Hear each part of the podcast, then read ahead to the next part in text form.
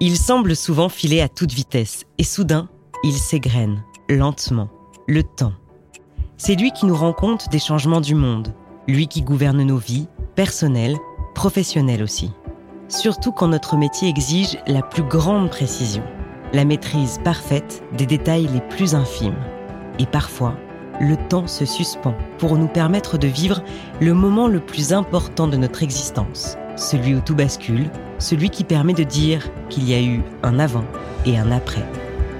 Vous écoutez Grands Instants, le podcast de Grand Saiko, manufacture japonaise de haute horlogerie.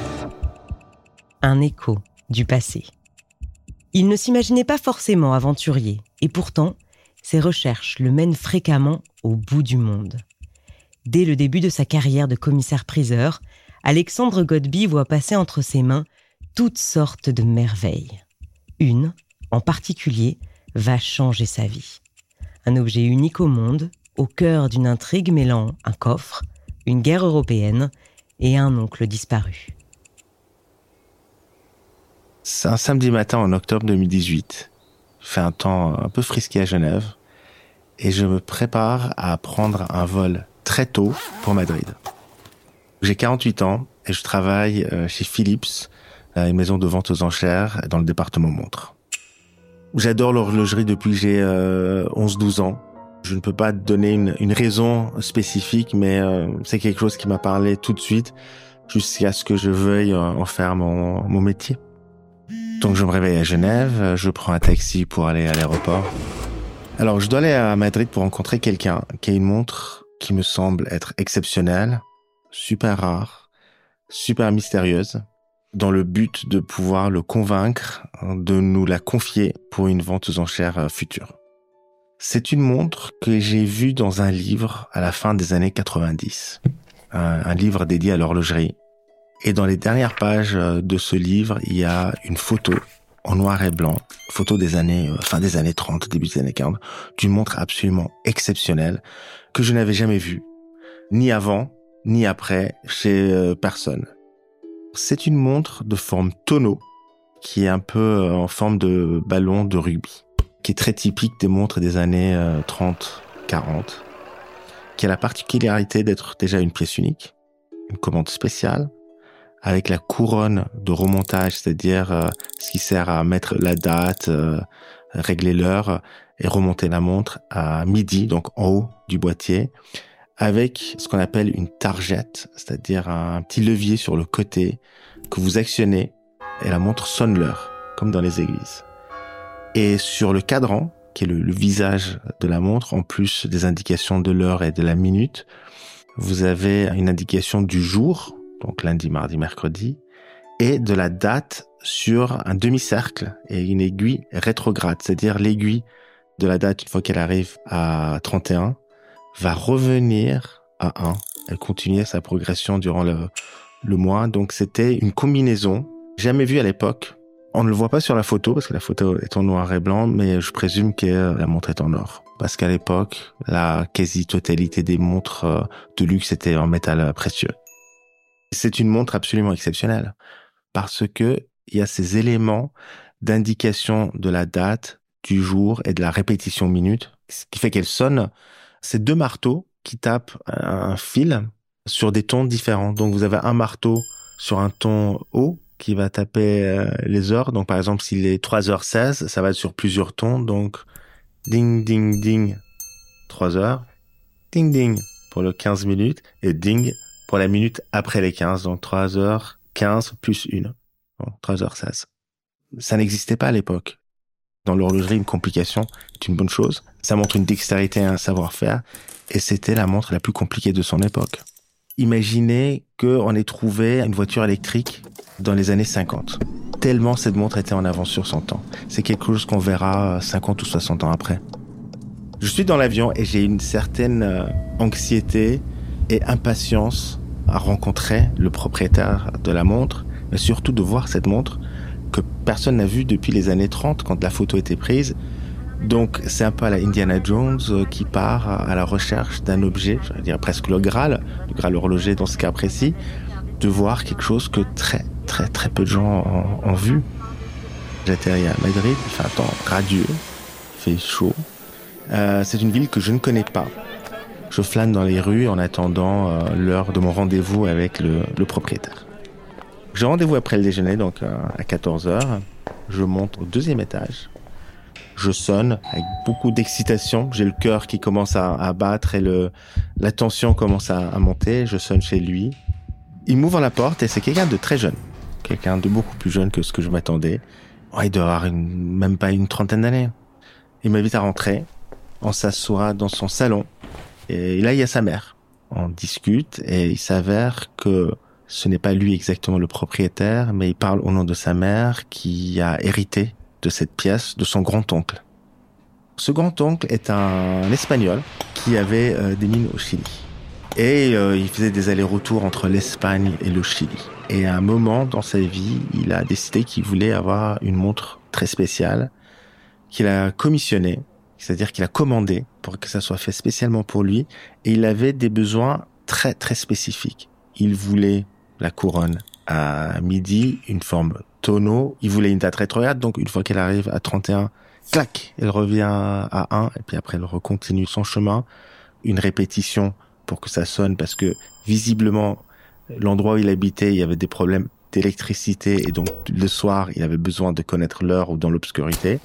Et il voulait des chiffres en radium très large pour pouvoir être lu euh, dans l'obscurité donc il commande la montre en 1935 et ça prend du temps parce que c'est du sur-mesure.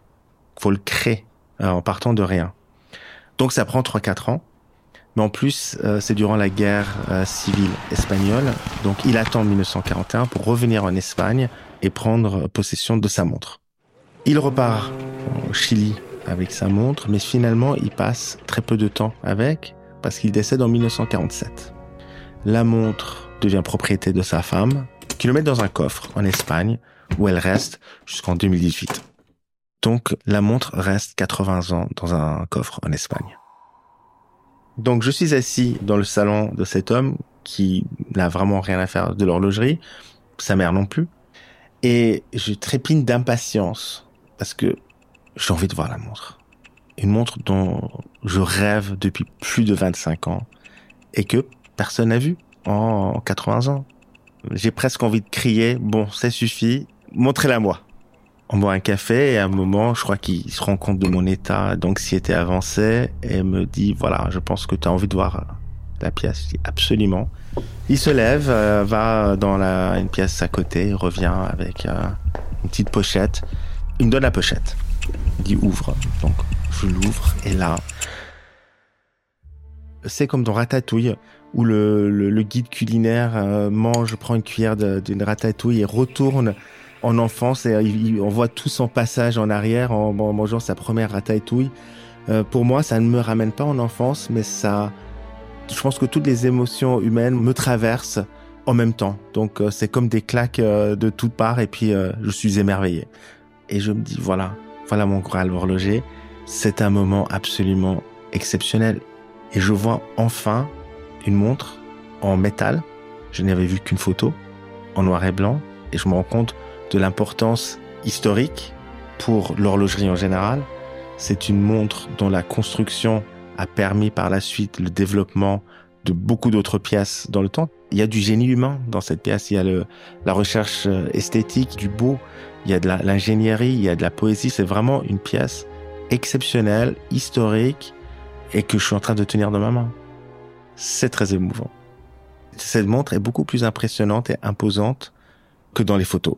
C'est une montre assez grande, pour l'époque surtout, qui fait la taille des piles rectangulaires qu'on peut utiliser aujourd'hui dans les radios ou dans certains objets euh, à piles. Elle fonctionne pas.